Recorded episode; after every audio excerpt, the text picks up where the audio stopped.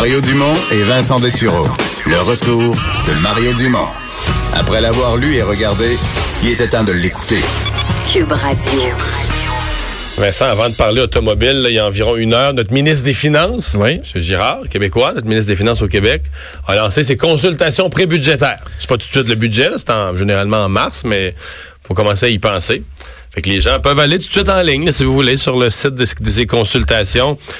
Puis euh, tu vois, là, t'as 1, 2, 3, 4, 5, 6, 7, c'est 8 priorités. Là. Remettre de l'argent dans les poches des contribuables, augmenter de façon importante le financement de la santé, augmenter le financement de l'éducation, des mesures de lutte contre les changements climatiques, euh, aider les PME à améliorer leur productivité, lutter contre la rareté de main-d'œuvre, investir dans le des infrastructures de transport, rembourser la dette. Oui. Puis là, t'as des, t'as des petites cases. Tu peux mettre, mettons, de 8 priorités, mettons, là, tu vas dire... Tu peux les mettre en ordre? Ouais, exactement. Mettons, là, je sais pas, rembourser la dette, là, je mets ça premier, là, ou deuxième.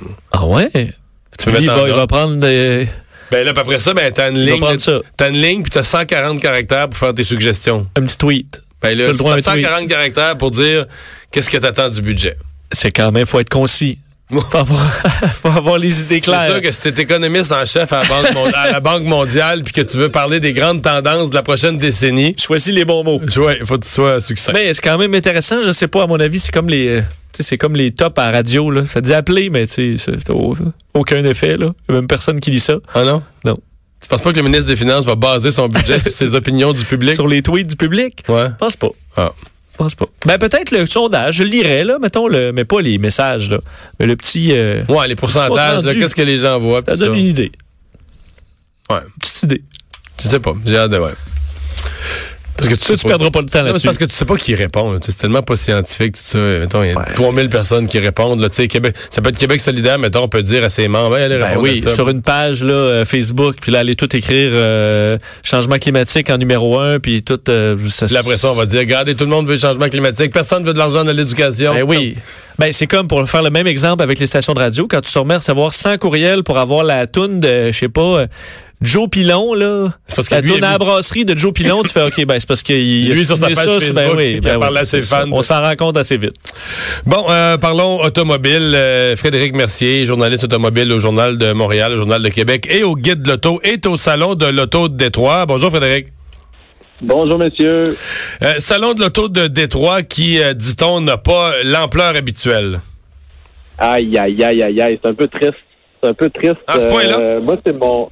Ouais, ouais. euh, Tu vois, moi, c'est mon cinquième euh, salon de Détroit euh, depuis euh, depuis le commencement de ma encore somme toute jeune carrière.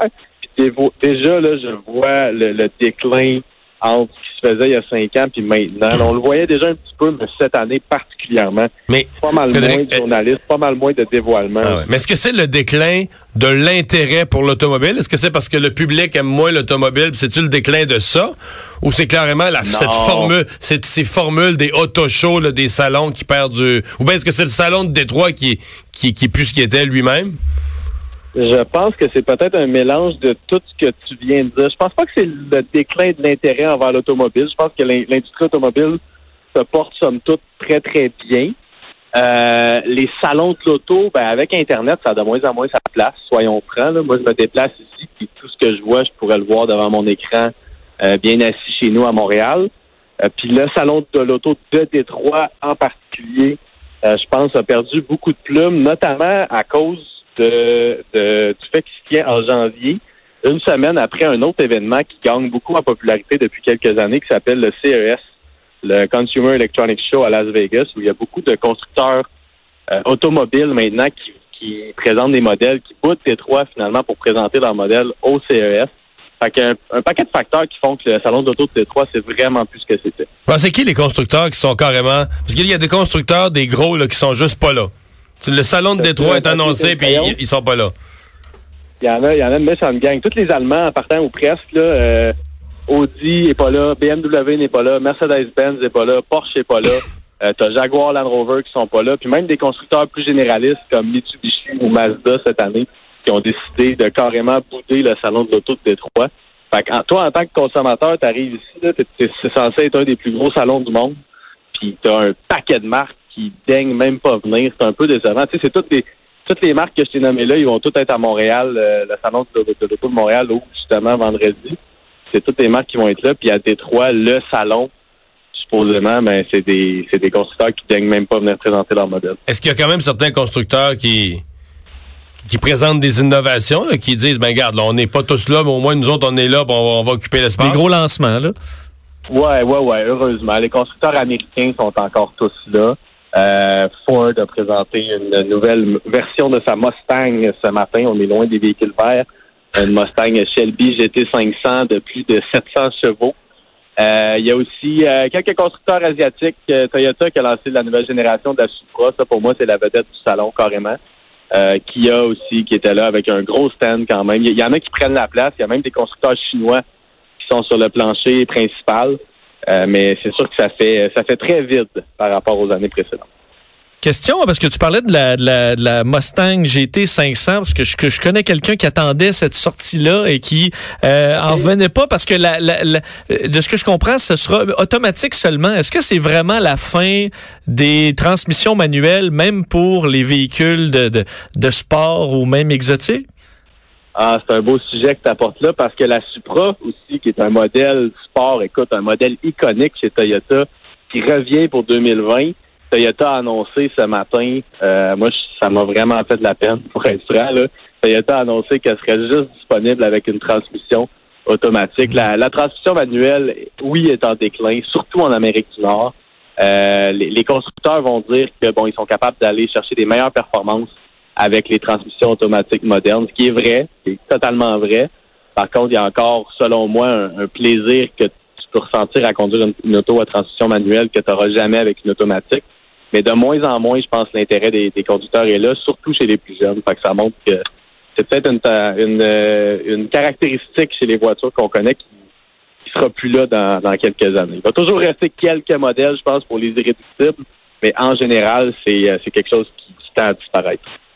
Qu'est-ce qu'on peut dire déjà? Parce que là, bon, d'abord, vous êtes à Détroit pour une couple de jours, puis là, les chroniqueurs auto, vous vous rabattez vers Montréal pour la fin de la semaine. Nous, euh, Vincent et moi, on sera, on diffusera vendredi en direct du salon de Oui, l'auto. notre euh, première sortie officielle. Oui, Oh! oui, première Yeah. diffusion hors de nos studios. Oh, Mais euh, donc, euh, qu'est-ce qu'on qu'est-ce qu'on attend de spécial au salon de Montréal cette année?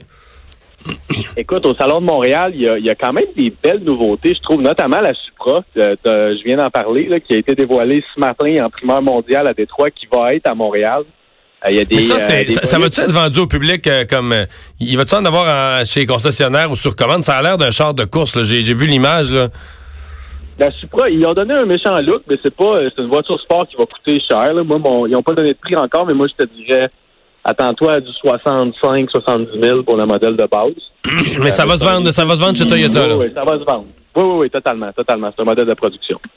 Euh, mais le Salon de Montréal, sinon, moi, pour les, pour les amateurs d'auto, moi, je trouve que c'est c'est un salon merveilleux parce que toutes les marques sont là. Toutes, toutes, toutes les marques. Tu, sais, tu vois des Tesla, tu vois des Ferrari, tu vois des Lamborghini.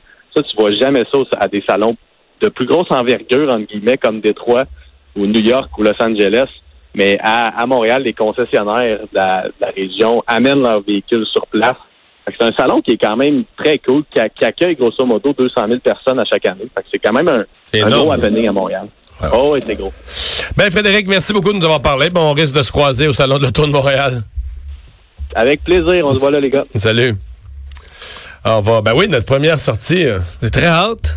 On va être dans, je pense qu'il va y avoir un kiosque là, du, du, avec nos, Ben. nos collègues du guide de l'auto, puis euh, Les gens qui passeront par le salon d'auto pourront euh, venir nous voir. venir rire de nous là, dans notre face Ben pendant oui. qu'on anime. Il faudra attendre la pause là, pour nous parler, mais Oui. euh, on sera. Mais on pas, sera- pas besoin d'attendre la pause pour rire de nous.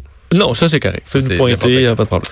Euh, on va s'arrêter. On parle à Emmanuel Latraverse dans un instant. On va revenir sur ce remaniement qui a été annoncé tôt ce matin par M. Trudeau.